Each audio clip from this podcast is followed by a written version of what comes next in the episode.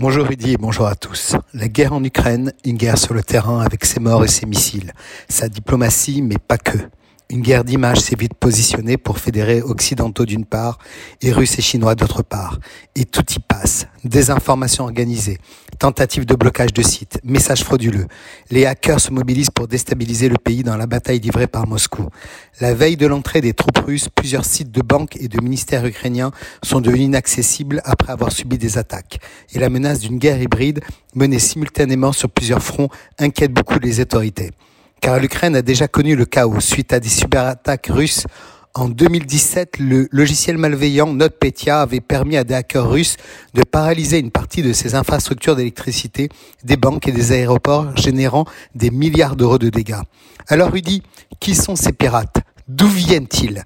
Le gouvernement russe a toujours démenti son implication dans des cyberattaques.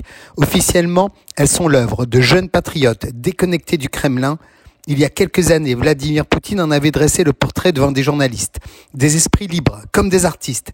S'ils sont de bonne humeur le matin, ils se lèvent et se mettent à peindre. C'est pareil pour les hackers. Si leur pays est attaqué, ils agissent. Plusieurs de ces groupes de hackers ont été identifiés. Certains sont financés par un proche de Poutine qui possède également la société de sécurité privée Wagner, actuellement à l'œuvre au Mali. L'un des gangs les plus puissants de la communauté russophone, baptisé Conti, a menacé de frapper les infrastructures critiques de l'ennemi ukrainien.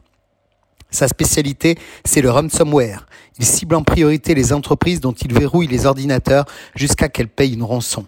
On évoque aussi le risque fou que la Russie, dans un mouvement maximaliste, n'envisage de couper les câbles sous-marins par lesquels transite près de 99% de l'Internet qui permet de réaliser environ 10 milliards 10 000 milliards de dollars US de transactions quotidiennes. Cela sera alors un acte de guerre lourd et que les Occidentaux s'organisent pour protéger. Alors on s'interroge, Rudy, sur les réactions de l'Ukraine et ses alliés. Kiev a annoncé avoir mis en place sa propre armée numérique et appelé tous les hackers compétents à rejoindre sa cyberpatrouille qui compterait 260 000 volontaires. À l'étranger, des membres du groupe Anonymous ont revendiqué des centaines d'attaques contre Russia Today, l'agence de presse TASS et plusieurs sites du gouvernement russe, et a réussi à pirater la télévision russe et diffuser des images de la guerre en Ukraine.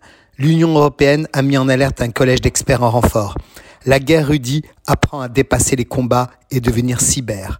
Une guerre silencieuse, mais avec des conséquences bien plus lourdes humainement aussi.